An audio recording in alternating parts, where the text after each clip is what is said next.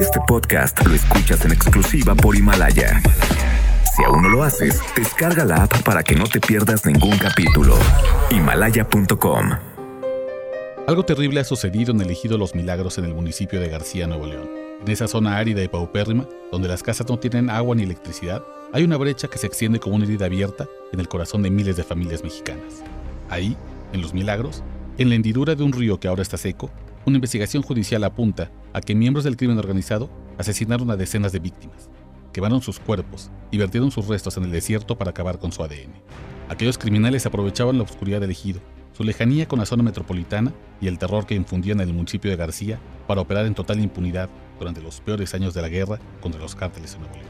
Era 2010, 2011, 2012, los años de la masacre de Casino Royal y la matanza del Café Iguana. Los asesinos pensaban que nadie descubriría el horrible secreto del campo de exterminio montaron en los milagros. Y hasta cierto punto tenían razón. El lugar permaneció por largos años desapercibido, pero no contaban con el tesón de las madres mexicanas. El domingo pasado Los Milagros vivió una tarde inusual. Hasta la zona más alejada llegó un camión cargado con mujeres que llevaban palas, machetes, banderillas, botellas de agua y el corazón desbordado. Estaban ahí para buscar en aquel viejo río a sus hijos desaparecidos, y entre sus herramientas llevaban un instrumento que se ha vuelto clave para sus búsquedas, un dron.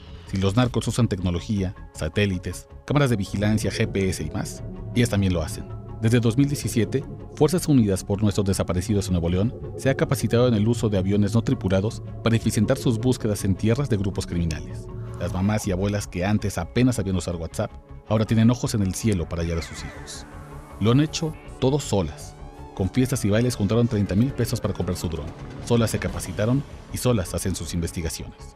Están tan abandonadas por el gobierno de Nuevo León que el dron gubernamental que costó 54 millones de pesos a la administración de Jaime Rodríguez el Bronco, destinado a tareas de seguridad, no está disponible para ellas. Tan solas que a pesar de que la Comisión Local de Búsqueda ya tiene 22 millones de pesos de presupuesto, no ha efectuado un solo operativo en campo. Y cuando el domingo pasado las madres de Fuerzas Unidas por nuestros desaparecidos en Nuevo León invitaron al titular, María de la Luz Valderas Rodríguez, a unirse a la búsqueda, ella declinó la invitación, como si dijera no a una sed entre amigas. Pero a las mamás no les desanima el desdén de las autoridades. Se tienen a ellas, el amor de sus hijos y un dron que vuela 30 metros en el aire y que por 7 minutos registra con decenas de fotografías instantáneas el campo de exterminio que es elegido Los Milagros. El vuelo del dron ahorra a las madres y a las abuelas un extenuante recorrido por esta zona desértica que se fría a 43 grados, sin sombra. Gracias a lo que registra su cámara de video, las madres pueden buscar a pie en puntos específicos, en aquella pared carbonizada, más allá en una pila de llantas, en cerritos de ropa o inusuales acumulaciones de basura, la señal de que ahí hubo actividad humana. Y cuando las temperaturas son tan altas que amenazan con asestarles un golpe de calor, las mamás buscan una sombra ante la mirada inútil de policías que solo las observan sin ayudarlas. Mientras toman agua y reponen fuerzas, hacen volar de nuevo su dron. Ahora buscan, con la ayuda de un par de antropólogos, las pistas para descubrir qué sucedió realmente en los milagros. Vuelan y desde lo alto inspeccionan la zona en busca de tierra removida que exhiba una fosa clandestina. Las marcas de llantas de los coches de los sicarios, casas de seguridad, brechas malditas, en fin, todo lo que las autoridades deberían estar haciendo y que ellas sí hacen. Al final del día han hallado ropa con sangre, huesos que deberán ser analizados por forenses y muestras de tierra. Todo eso será contrastado con los hallazgos de su dron les permitirá conocer de primera mano aquello terrible que sucedió en esa zona árida, polvosa y paupérrima.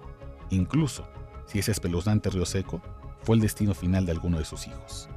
No serán las autoridades quienes descifren la verdad histórica del ejido Milagros. Serán las madres, su amor por sus hijos y los ojos que los buscan desde el cielo, como un dron, como un manto protector. Este podcast lo escuchas en exclusiva por Himalaya. Si aún no lo haces, descarga la app para que no te pierdas ningún capítulo. Himalaya.com